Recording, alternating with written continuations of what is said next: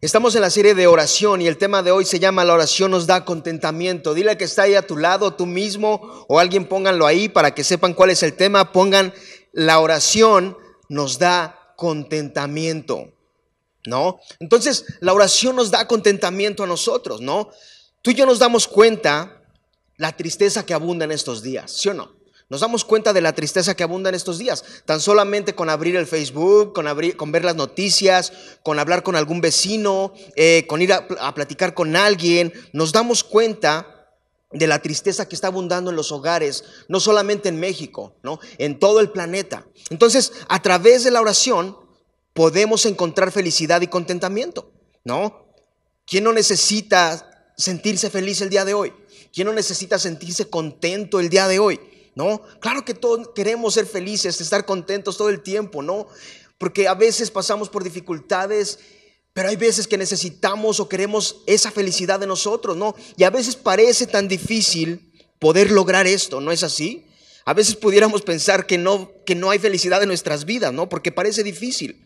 Porque no encontramos contentamiento ni alegría en nada cuando existe una aflicción en nuestras vidas. Cuando hay aflicción en tu vida, cuando hay aflicción en nuestras vidas, no hallamos contentamiento en absolutamente nada. ¿sí? Estamos afligidos. Ahora, estamos en un mundo donde abunda la aflicción. Y esa aflicción ha estado desde el momento en que entró el pecado. ¿sí? Donde hay pecado, hay aflicción. Y hasta que el pecado sea expulsado del mundo, esto va a seguir así.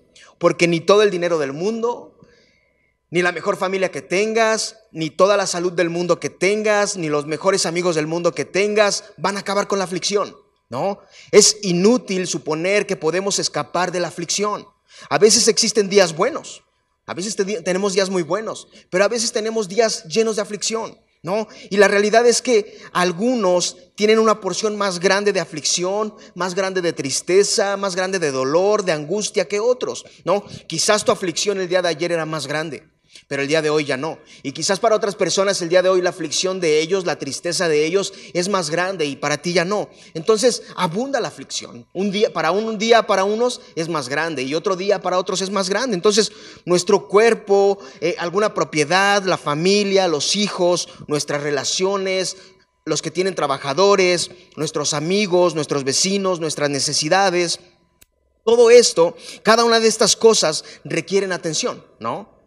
Ahora, la enfermedad, la pérdida, eh, pérdidas, muerte, decepción, eh, despedidas, separaciones, ingratitud, calumnias, todas estas cosas son comunes, ¿no? No podemos existir sin vivir estas cosas. No podemos hacerlo. Un día u otro sufrimos un tipo de estas cosas, separaciones, despedidas, decepciones, calumnias, se nos va un familiar, todo este tipo de cosas y es doloroso. No, quizás tú estás viviendo este proceso, quizás tú estás viviendo alguno de estos procesos y la realidad es que ¿cómo podríamos estar alegres en medio de un mundo como este? ¿Cómo podríamos estar alegres en un mundo que está con las patas para arriba, ¿no? ¿Cómo podremos atravesar este valle de lágrimas como el dolor? Podríamos pensar que es imposible, Podríamos decir que es difícil, pero sabes una cosa, la mejor manera de poder atravesar este mundo y el valle de dolor que pasa en nuestras vidas día con día es a través de entregar todo lo que somos, todo lo que hay en donde, a Dios. ¿En qué? En la oración. Entregar todo a Dios en oración. Todo lo que estamos pasando, que nos aflige, es entregarlo a Dios y ponerlo a Dios en oración. Di conmigo ahí, oración. Entonces, a través de la Biblia, cuando leemos toda la Biblia, Antiguo Testamento, Nuevo Testamento, podemos encontrar varios consejos de cómo permanecer confiados en oración, ¿no? Entonces yo quiero recitar o quiero decirte cuatro versículos de la Biblia. El primero es David en Salmos, en el Salmo capítulo 50, versículo 15, que dice, confía en mí en tus tribulaciones para que yo te libre y puedas darme la gloria. Entonces, cuando estamos atravesando tiempos de tribulación, tiempos difíciles en nuestras vidas, podemos poner toda nuestra confianza en Dios, sabiendo que Él nos dará descanso y nos dará libertad y no nos dejará solos. Al final podemos reconocer que Él estuvo con nosotros en el proceso que vivimos o estamos viviendo. Es eso, reconocer y ver que aún en el proceso que tú vivas, Dios camina contigo, Dios va contigo y no te deja solo. En el Salmo capítulo 52, versículo 22, dice lo siguiente. Echa sobre el Señor tu carga y Él te sustentará. Él nunca permitirá que el justo sea sacudido. Entonces, en el contexto de este salmo, podemos encontrar que, no siempre seremos felices aquí en la tierra. No, no siempre seremos felices aquí en la tierra. No hay una promesa de que siempre seremos felices aquí en la tierra. David cantaba, ¿no? ¿Por qué crees que cantaba? ¿Porque estaba alegre? ¿Porque estaba contento? David cantaba al Señor porque se sentía desesperado. Había desesperación en su vida. Lo que podemos ver en este versículo es que Dios no dejará al justo en una posición de dolor siempre, sino que lo defenderá hasta el final. Entonces Dios sostiene al creyente, al que cree con un corazón verdadero en Él, en las luchas de la vida. Él lo sostiene en la vida todos los días. Dios sostiene tu vida cuando eres un creyente que de verdad cree en Dios. Aun cuando hay luchas difíciles o conflictos, Dios te sostiene todos los días. Sí, no hay una promesa de que vas a ser felices todos los días, que va a haber felicidad y pura felicidad. No, pero Dios camina contigo. Él siempre va contigo. Ahora, Pablo en Filipenses 4, versículos 6 y 7 dice, no se angustien por nada, más bien oren, pídanle a Dios en toda ocasión y denle gracias. Y la paz de Dios es paz que nadie puede comprender, cuidará sus corazones y pensamientos en Cristo. Entonces, no te angusties, dile a que está a tu lado, no te angusties. Dile, no te angusties. No te desesperes, ¿no? Dile, no te angusties, no te desesperes. Tienes que orar y darle gracias a Dios por la paz que proporciona tu vida en el momento que la necesitas. Él tendrá cuidado de tu vida en cada área. Él, te, él cuidará de ti. Cualquiera que sea la situación que tú estés viviendo, que tú estés viviendo el día de hoy, Él cuida tu corazón y los pensamientos que hay en ti. Él tiene cuidado de sus hijos. No, alguien diga amén. Y Jacobo en, Santiago capítulo 5 versículo 13 dice, si alguno de ustedes está angustiado, que ore, si alguno está alegre, que cante alabanzas. Entonces, el antídoto para la angustia y el sufrimiento, apúntalo ahí. ¿Sabes cuál es el antídoto para la angustia y el sufrimiento? Es la oración. Es el orar, el levantar oraciones a Dios, es levantar oraciones al cielo a nuestro Dios. Y cuando estamos gozosos, después de que levantamos una oración a Dios y nos dio la paz que no podemos entender, empezamos a levantar adoración a nuestro Dios porque confiamos en fe que Él traerá paz cualquiera que sea la angustia que estemos pasando o tú hayas pasado en el pasado o lo que estés pasando. No, Él te va a traer paz y tranquilidad. En la Biblia, cuando leemos, podemos notar que en toda la Biblia, ¿no? Es una práctica, eh, eh, vemos una práctica común en todos los santos de la Biblia, ¿no? En los personajes, en los personajes de la Biblia, es buscar a Dios. Y lo vemos esto que está registrado en la Biblia, ¿no? Esto es lo que hizo, ¿no? Yo te voy a dar unas citas bíblicas, yo quiero que tú las apuntes porque es importante que tú rectifiques que lo que yo te estoy diciendo está bien, no no te vaya a estar mintiendo, entonces tú tienes que rectificar todo esto, ¿no? Entonces, nosotros vemos que Jacob cuando tenía temor por Esaú, él hizo algo en Génesis 32. Cuando Moisés iba a ser apedreado en el desierto, en Éxodo 17:4, él hizo algo. Y es lo que hizo Josué también cuando Israel fue vencido delante de los de Jai en Josué 7 y es lo que hizo David cuando estaba en peligro en Keila, en Primera de Samuel 23. Esto es lo que hizo también Ezequías cuando ah, recibió la carta de Senikereb, de Senaquerib, en Segunda de Reyes 19, y es lo que hizo la iglesia cuando Pedro fue eh, puesto en prisión en Hechos 12:5, y también es lo que hizo Pablo cuando fue lanzado en el calabozo en, Filipos, en Hechos 16, versículo 16 al 40. ¿Sabes una cosa? Todos ellos, ¿sabes qué fue lo que hicieron? Todo lo que ellos hicieron fue orar. Ellos oraron y fueron a la fuente de gracia y sabiduría para ser fortalecidos, para que se les quitara el temor, para que para, para tomar decisiones correctas en los momentos que necesitaban esa fortaleza, el consejo, dirección, fuerza que viene de Dios. Oraban, buscaban a Dios, era lo que ellos hacían buscar a Dios en oración. Entonces, yo quiero decirte algo, si tú el día de hoy tienes una necesidad o tienes la necesidad de ser fortalecido en estos días, y si el temor, la angustia, la, depresión, la desesperación, la aflicción, la frustración te están atacando, Ve a la fuente de gracia. Recuerda que nuestro Dios ya venció al enemigo y en Él tenemos libertad. Tú y yo tenemos libertad en Dios. Cuando oramos, cuando levantamos una oración a Dios, tenemos una lucha con el enemigo. y con nosotros mismos, de no creer o creer lo que Dios quiere hacer de nosotros. Pero debes de entender que Dios escucha tus oraciones. Di conmigo, Dios escucha mis oraciones. Hay que aprender a confiar en Dios. Di conmigo, hay que aprender a confiar en Dios. Aprendamos a confiar en Dios. Nuestra confianza debe de estar en Dios. La manera de ser realmente feliz en este mundo, ¿no? En este mundo como este que está patas para arriba, que ya todo está tan transgiversado, todo mal. La manera de ser felices en este mundo tan raro y que camina tan mal es entregar todas nuestras preocupaciones a Dios. No entregarlas a tu vecino, no entregarlas a tu esposo, a tu esposa, a tus hijos, a tus papás, es entregar todas las preocupaciones que tú tengas a tu Padre que está en los cielos. ¿Y sabes qué es lo que pasa muchas veces? Pasa algo muy raro. Muchas veces tú y yo como creyentes nos afligimos porque tratamos de llevar nuestras propias cargas por nuestra cuenta, dejando fuera a Dios. Y es muy difícil que tú puedas llevar esas cargas por ti solo. Esas cargas que hay dentro de ti, es difícil que tú las puedas llevar por ti solo. Cuando tú tienes un Padre que está en los cielos, al cual puedes clamar y entregar esas cargas tan pesadas, tan complicadas, tan difíciles. Tú puedes ir a la cruz, puedes ir a Dios y entregar esas cargas a Él. ¿No? Entonces, si tú vas a Dios en oración, le cuentas tus problemas, tus aflicciones, Él te va a dar el descanso que tú necesitas. ¿Quién necesita un descanso el día de hoy?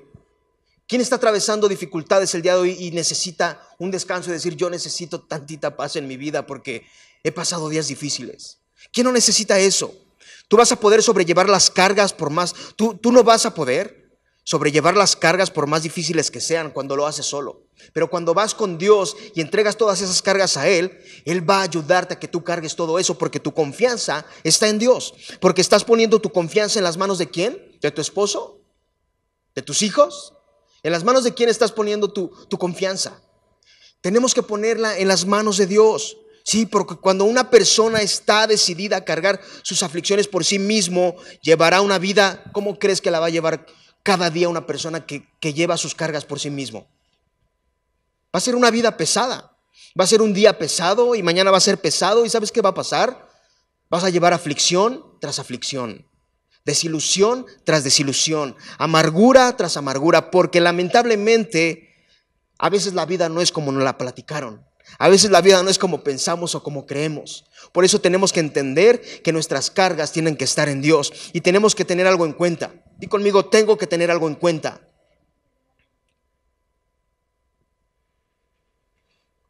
Tenemos que tener algo en cuenta. Siempre, absolutamente siempre, siempre, hay un amigo esperando para ayudarnos. Hay un amigo para ayudarnos. Si tú y yo acudimos a Él para desahogar nuestra aflicción, Jesús, quien tiene compasión de los pobres, de los enfermos, de los afligidos, cuando Él estuvo aquí en la tierra, ¿sí? Tú y yo podemos leer en los evangelios todo lo que hacía por cada persona que estaba en una aflicción, que estaba enfermo, que, que estaban pasando por dificultades. Tú y yo podemos leer esto en los evangelios. Jesús conoce el corazón del hombre porque vivió entre nosotros. Jesús puede ver tu aflicción y ver por lo que tú estás sufriendo en estos días. Él puede ayudarte porque no existe dolor terrenal que no haya podido curar. No existe nada que Él no haya podido curar. Él trae consuelo al afligido, trae fuerza al necesitado. ¿Y qué crees que hace también? Da amor a todas aquellas personas que se sienten solas, a todas aquellas personas que se sienten abandonadas. Él les muestra amor. Solo todos esos dolores en tu corazón, Él los puede sanar. El dolor que tú traigas en tu corazón en estos días, por las dificultades que hayas estado pasando, Dios puede traer sanidad a tu corazón. Dios puede traer sanidad a tu vida, a lo que tú necesites. Y si tú necesitas amor, el amor verdadero lo puedes encontrar en Dios. Ahí lo puedes encontrar. Solo necesitas entender y creer que la oración es fundamental para conectarte con Dios. Es esencial. Orar. No podemos estar viendo una película y, pensar que si no oramos, Dios va a estar ahí. No, tenemos que buscar a Dios en oración, en lo secreto, ¿no?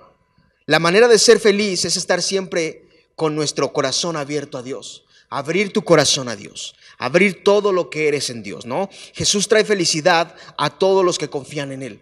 ¿Tu confianza está en Dios el día de hoy? Jesús trae felicidad a todos los que confían en Él y lo invocan, sea cual sea la condición. ¿No? Porque sabes una cosa, perder un familiar no es fácil, perder un amigo no es fácil, perder un, un hermano no es fácil, perder un padre no es fácil, perder un hijo no es fácil. ¿no? Perder algo de valor para ti que signifique mucho no es fácil. Vivir en una desilusión no es fácil. Pero sin duda, si tú echas esas cargas en Dios, Él trae consuelo a tu vida, cualquiera que sea la situación.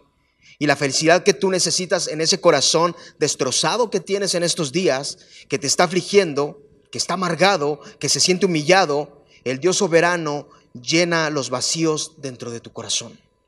El Dios soberano llena el vacío que hay en tu corazón. Dice Eclesiastés 3:11. Todo lo hizo hermoso en su tiempo y ha puesto eternidad en el corazón de ellos, sin que alcance el hombre a entender la obra que ha hecho Dios desde el principio hasta el fin. Dios creó a cada ser humano. Dios creó a la humanidad para, para su propósito. Dios te creó a ti, a cada uno de ustedes, Dios los creó para sus propósitos. ¿Y sabes qué es lo que desea Dios? Muchos dicen, ah, es que Dios es malo, es que Dios es esto, es que Dios no me quiere, es que esto, no.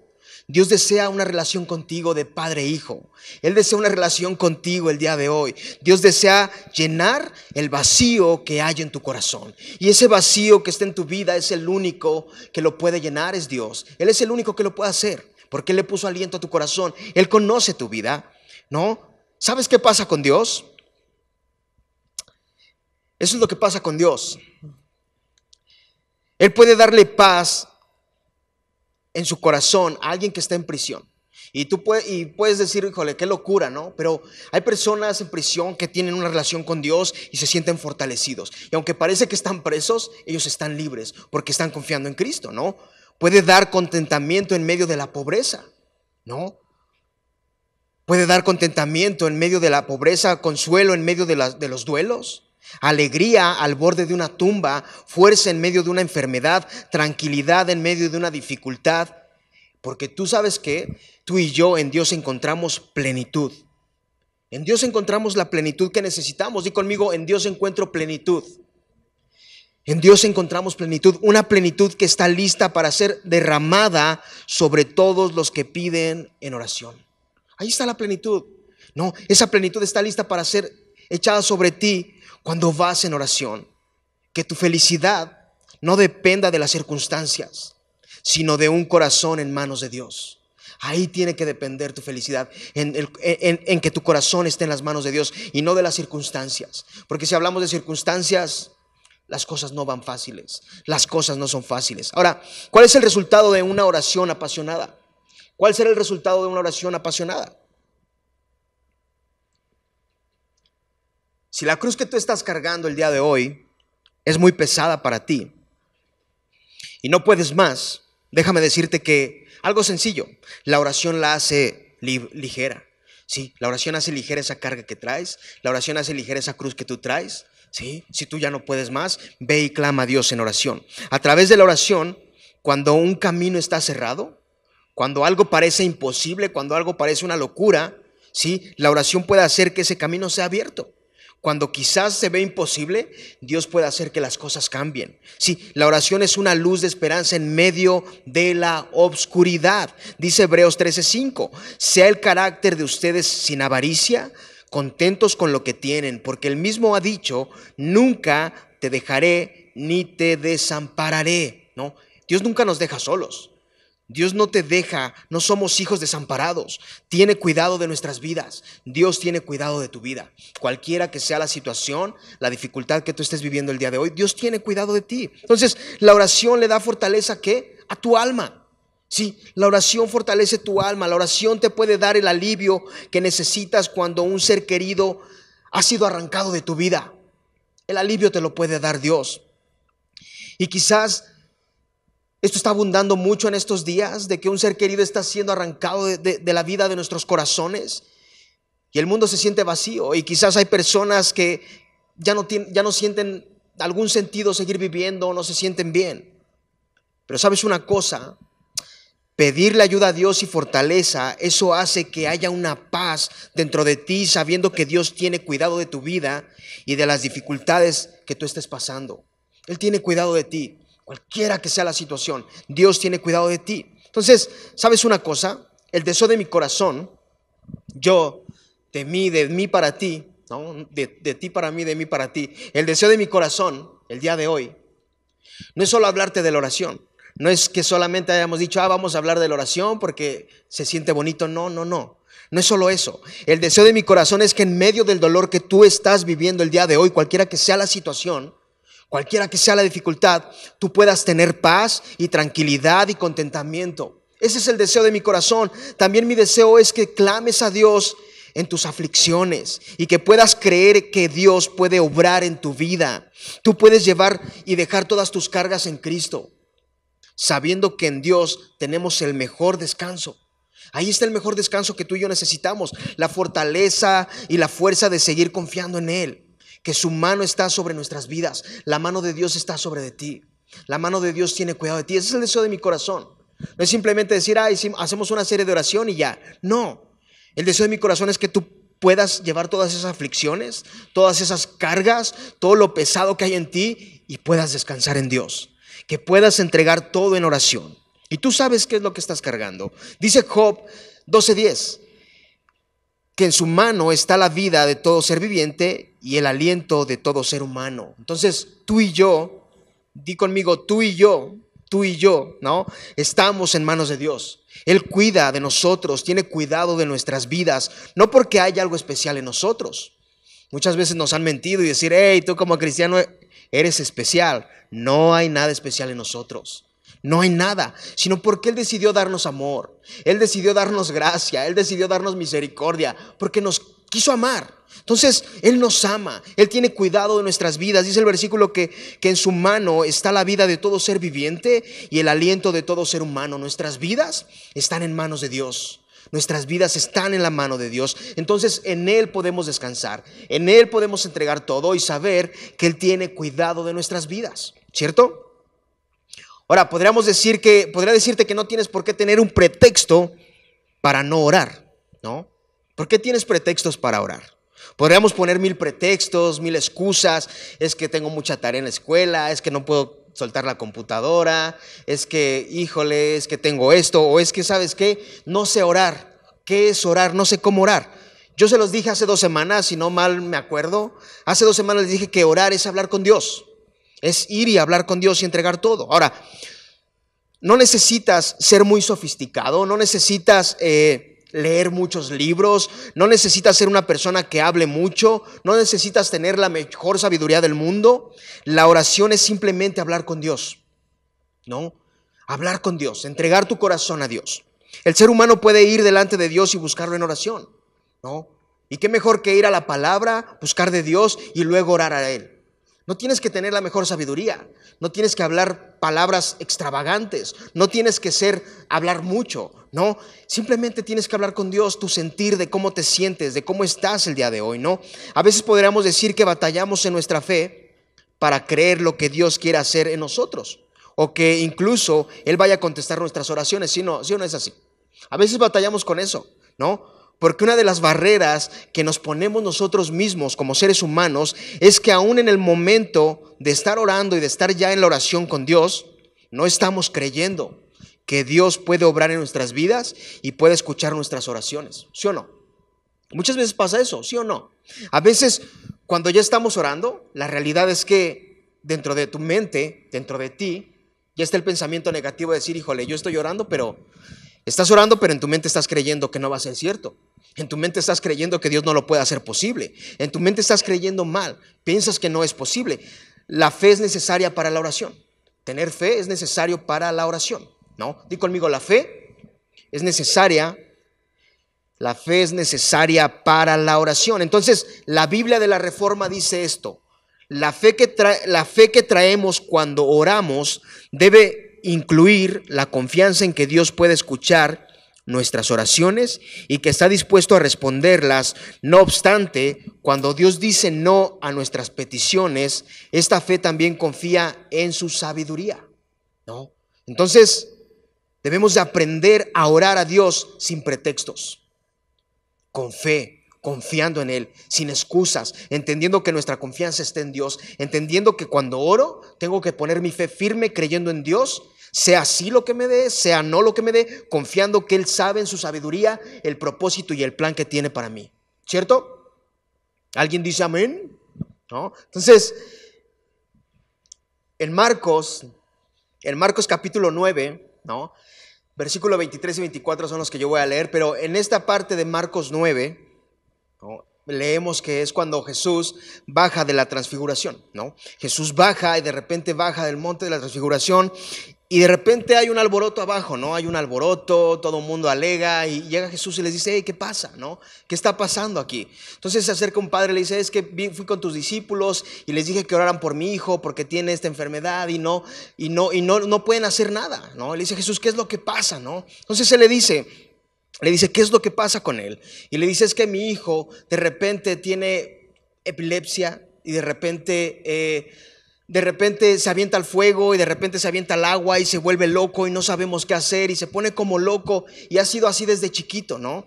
Y entonces le dice, oye Jesús, pero pues, si tú puedes hacer algo, no, imagínate este hombre decirle, oye Jesús, tú podrás hacer algo de casualidad porque no sabemos qué hacer, ¿no? Y Jesús le dice en el, en el 23, ¿cómo que si puedo? No, ¿cómo que si puedo? Le preguntó Jesús, todo es posible si uno cree. Le dice Jesús, ¿no? Al instante, dice el 24, al instante el Padre clamó, sí creo, pero ayúdame a superar mi incredulidad. Entonces, aquí vemos algo importante. Muchas veces, tú y yo como personas somos incrédulos. Y no lo digo por molestar ni mucho menos. Me ha pasado. Muchas veces somos incrédulos y pensamos que Dios no puede hacer algo por nuestras vidas. No puede hacer algo por alguien. O a veces clamamos, pero clamamos sin fe. Buscamos, pero esperando ya no, eh, ya un no por respuesta de parte de Dios a nuestras oraciones, ¿no? Porque no hay una, una, una credibilidad de que Dios pueda hacer algo. Entonces, para mí uno de los versículos más que más me ayudan a buscar de Dios y a creer y a confiar en Dios son estos. A seguir buscando y creyendo en Dios son estos dos versículos. Para mí es importante leerlos, aun cuando de repente hay aflicción en mí de querer creer lo que Dios quiere hacer en mi vida o, de creer lo que Dios va a hacer. Voy y leo estos versículos y, y de repente Dios me animo a través de la palabra. Entonces, muchas veces necesitamos pedirle a Dios que aún en nuestra incredulidad nos ayude a superarla. Muchas veces queremos creer, pero somos incrédulos. ¿No te ha pasado? A veces queremos o pensamos que creemos, pero muchas veces somos incrédulos en creer que Dios puede obrar, que Dios puede hacer algo en tu matrimonio, que Dios puede hacer algo en tu familia, que Dios puede hacer algo en tus hijos, que Dios puede hacer algo dentro de tu hogar. A veces somos incrédulos y no creemos que Dios pueda hacer eso. Entonces, dice aquí que, o, yo te digo que hagas lo que hizo este hombre.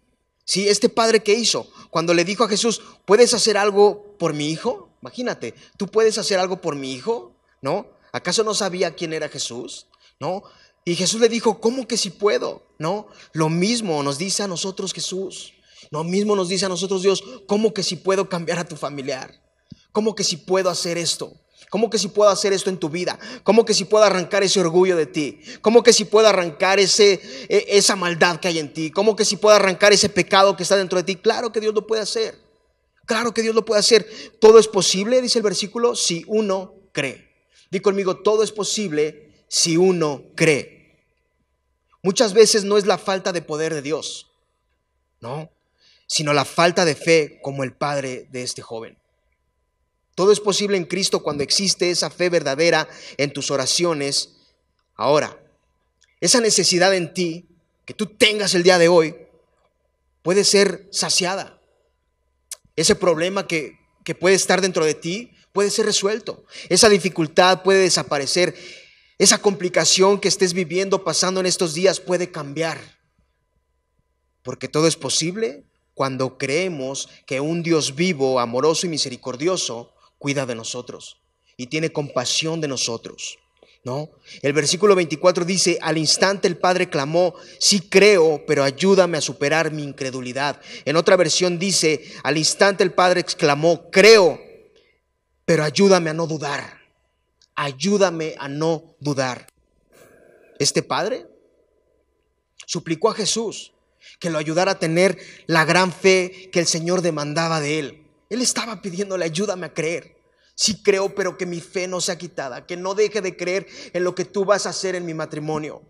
Sí creo, pero que no deje de creer que mis hijos van a venir a tus pies. Sí creo, pero que no deje de creer que mi matrimonio será restaurado, que mi familia será restaurada, que tú harás una obra en cada corazón. Sí creo, pero ayúdame a no dudar, ¿no? Entonces, aun cuando le, te falte la fe a ti como persona y pienses que tu panorama no va a cambiar, ¿no? Pienses que tus circunstancias no van a mejorar, que tu situación no va a mejorar, que tus problemas ya no tienen solución, Aun cuando sientas que tus oraciones estás, en tus oraciones estás dudando y que no hay contentamiento en ti, haz como este hombre. Creo, creo, pero ayúdame a superar mi incredulidad. O creo, pero ayúdame a no dudar. Que no haya duda en tu corazón, que no haya duda dentro de ti. Busca, clama a Dios con un corazón entregado a Él, aun cuando hay incredulidad en ti. Pero entendiendo, entendiendo que que esa oración que es levantada, estoy, me estoy quemando de calor aquí. Entonces, es ir a Dios en oración con un corazón entregado, aun cuando hay incredulidad en ti, pero entendiendo que esa oración que tú estás levantando con confianza, diciendo, creo, ayúdame en mi incredulidad o ayúdame a no dudar, decir, voy a tener contentamiento, entendiendo que mi oración verdadera está segura en ti. Tu oración está segura en Dios, cualquiera que sea el panorama. Mira, muchas veces podemos confundir esto y decir, ah, es que si yo oro, ¿no? Quizás por, por un familiar que está en enfermedad. Entonces, tú estás diciendo que si yo oro en fe, Él se va a sanar. Yo no estoy diciendo eso. Yo estoy diciendo que tú, eres que tú ores en fe, creyendo en que Dios sabe lo que es mejor. Como yo les leí hace ratito, lo que decía aquí, ¿no? Como yo te leí que decía, no obstante, cuando Dios dice no a nuestras peticiones, esta fe también confía en su sabiduría. Entonces, Dios es sabio de hacer lo que tenga que hacer dentro de ti. Dios es sabio de hacer lo que tenga que hacer en las personas que amas, en tu corazón. ¿Sabes qué es lo importante? Que aun cuando partamos de esta tierra, antes de partir entreguemos nuestro corazón a Dios, entendiendo que aún en la eternidad nos espera algo mejor o quizás algo peor. Entonces, es que vayas a Dios, que no dejes que la incredulidad te haga pensar que tú no tienes el valor de levantar una oración y que Dios vaya a obrar en tu vida.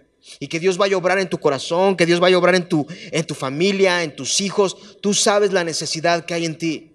Tú sabes la necesidad que hay en tu corazón. Entonces yo te voy a invitar a que tú clames a Dios, a que tú vayas a Dios en oración y que entregues todo lo que eres.